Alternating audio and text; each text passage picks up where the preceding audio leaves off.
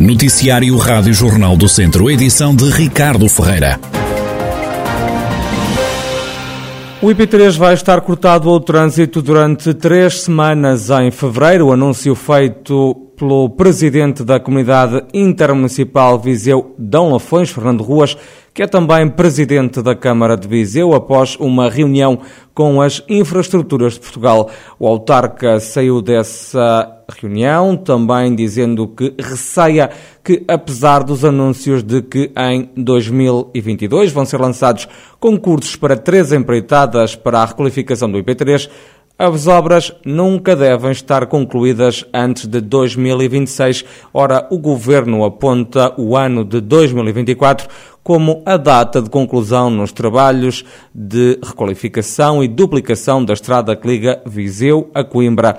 Para o autarca de Viseu, esta seria a altura para se pensar em fazer realmente uma autoestrada que ligasse as duas principais cidades do interior do país. Ora, Fernando Ruas diz que esta seria a altura, então, para não deixar abandonar esse projeto, já que há várias fontes de financiamento, como a Bazuca Europeia, também o atual e o novo quadro comunitário de apoio.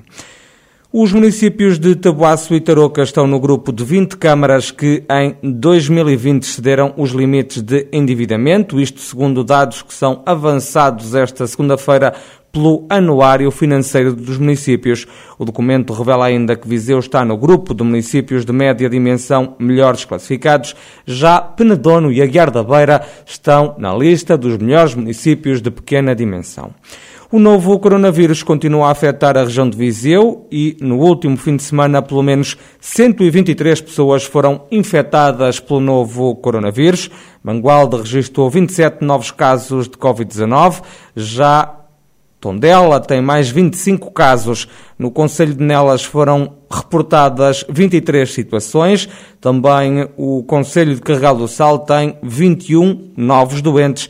Moimenta da Beira registrou no último fim de semana 14 testes positivos à Covid-19.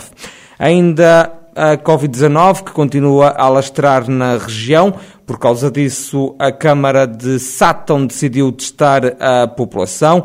O despiste vai ser feito pela Unidade Móvel de Saúde do Conselho, que está estacionada na sede do Conselho para fazer então o teste a todos os interessados, como revela o presidente do município, Alexandre Vaz. Entrei em contato já com equipe de enfermagem, como equipe de enfermagem, para que, pelo menos a partir de 5 horas, todos os dias, ou pelo menos 4 dias por semana, venha aqui ao SATA e que teste as pessoas que queiram ser testadas, porque além daquelas que podem querer ser testadas, há outras também que, para entrar em discotecas, para jogarem futebol, eh, para fazerem visitas ao hospital, têm necessidade disso.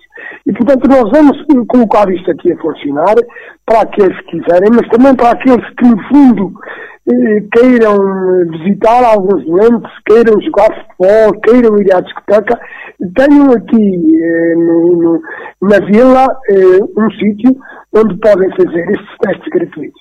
Provavelmente iremos começar ainda esta semana, quase de certeza absoluta. Alexandre Vaz, presidente do município de Sátão, que decidiu avançar com uma nova testagem à população do Conselho no despiste à Covid-19. Anteriormente, esse despiste tinha passado por todas as localidades do Conselho, agora faz-se apenas na sede do Conselho. A Câmara de Mangualda assinou um protocolo para a reabilitação de habitações, um investimento de mais de 10 milhões de euros inserido na estratégia local de habitação do município. Este protocolo, com o Instituto da Habitação e da Reabilitação Urbana, prevê intervenções entre os anos de 2022 e 2025, vai apoiar várias famílias carenciadas é o que revela o presidente da autarquia, Marco Almeida. É um acordo de colaboração eh, que vai eh, dar resposta no futuro a famílias carenciadas e que possam ter acesso eh, à habitação digna. Eh, infelizmente temos um conjunto de famílias que vivem em situações indignas eh, e eh, a nossa Uh, o nosso objetivo é criar aqui nos próximos anos eh, espaços que têm respostas a estas famílias que hoje, infelizmente, vêm em situações que não são as situações eh, melhores para, para, para, para as suas vidas e para, para o seu dia a dia. Marco Almeida congratula-se com este protocolo e explica que neste momento está a ser feito o levantamento do número de famílias que vão ser abrangidas. Estamos muito satisfeitos com este, com este acordo, eh, que, que envolveu o Governo, que houve a sensibilidade da parte do Instituto, do IRU, assim como do Governo, e que deixou de ser apenas um problema das autarquias, deixou apenas de ser um problema individual de cada família, de cada uma e de cada um de nós, mas sim um problema coletivo que vai ter uma resposta coletiva.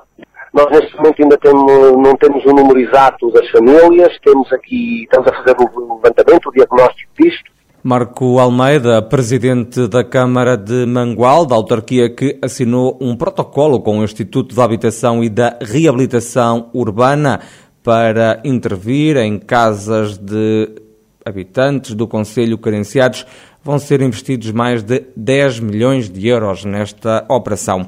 De saída ao desporto, na Primeira Liga de Futebol, o Tondela perdeu em casa do Vitória de Guimarães por 5-2, um jogo com quatro grandes penalidades. Os Beirões ainda estiveram em vantagem por 2-0, mas o conjunto de Guimarães deu a cambalhota no marcador. Na classificação, o Vitória passou a somar 22 pontos, enquanto que o Tondela atuou reduzido a 10 unidades a partir dos 61 minutos por expulsão de Manu Hernando mantém-se na 12 posição da tabela, com 12 pontos, tem um jogo em atraso. No Campeonato de Portugal, o Castro Daire recebeu e venceu o União em jogo a contar para a jornada 9, isto da Série C. A equipa forasteira foi a primeira a adiantar-se no marcador, mas os golos de Diogo Braz e também Luís Pedro deram a volta ao marcador a favor dos castrenses que somam assim a terceira vitória consecutiva, mantêm-se na perseguição aos dois lugares da frente que levam mais três pontos. Já o Ferreira Daves somou este fim de semana a terceira derrota consecutiva na prova, em visita ao terreno do Gondomar, quinto classificado, a turma de Rui Almeida, no último lugar, foi derrotada por 3-0. Este foi também o quinto jogo seguido sem marcar e vencer para o Ferreira Daves, que mantém-se o Lanterna Vermelha da Série C, com apenas quatro pontos conquistados até agora. Na divisão de honra da Associação de Futebol de Viseu, este fim de semana jogou-se a jornada 13.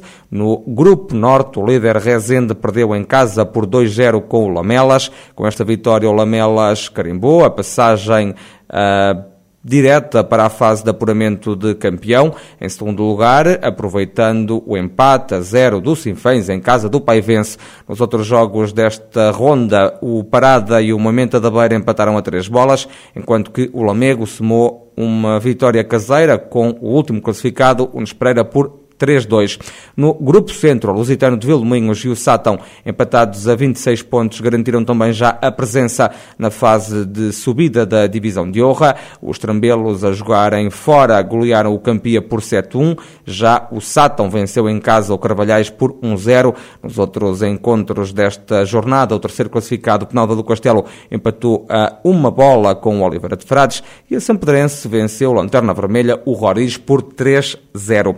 Por fim, no Grupo Sul da Divisão de Honra. O Nelas ficou com a última vaga direta para a fase de subida do campeonato após uma vitória caseira com eh, o terceiro classificado, o Canas Senhorim por 3-1. O líder Mortágua somou a 13 terceira vitória consecutiva, triunfou por 4-1 na recepção ao Carral do Sal. Já o Mangualde bateu o Valaçores por 1-0, aproximou-se do terceiro lugar. O Molelos venceu o Moimenta do Dão por 3-0. No futsal, Primeira Liga, o Viseu 2001, nono classificado com 13 pontos, viajou até Oeiras para defrontar o Leões de Porto Sal, numa partida bastante equilibrada. Foram os vizienses a sair na frente do marcador, mas a equipa da casa a virar o jogo a seu favor colocou-se em vantagem por 3-1. Na resposta, os Beirões ainda reduziram antes do quarto golo dos Leões de Porto Salvo. Nos últimos quatro minutos, a equipa de Paulo Fernandes conseguiu chegar ao empate a quatro bolas. O Viseu 2001 soma agora 14 pontos na Primeira Liga de Futsal, mantém para já o nono lugar com que entrou nesta ronda. Isto porque soma mais um jogo que os adversários que se encontram nas posições inferiores. E o Termas Hockey Clube está fora da Taça de Portugal em Hockey e Patins, em jogo grande frente ao Sporting, campeão nacional a contar para a segunda eliminatória da prova rainha da modalidade. O conjunto de São Pedro do Sul não conseguiu fazer frente ao poderio leonino num pavilhão David Correia de Andrade cheio. Para a recepção aos Lisboetas, a turma da casa sofreu nove golos, aos quais não conseguiu dar qualquer resposta, assim sendo o caminho do Termas na Taça de Portugal de Hockey em Patins. Terminou no primeiro jogo, já o Sporting segue para os 16 avos de final da prova.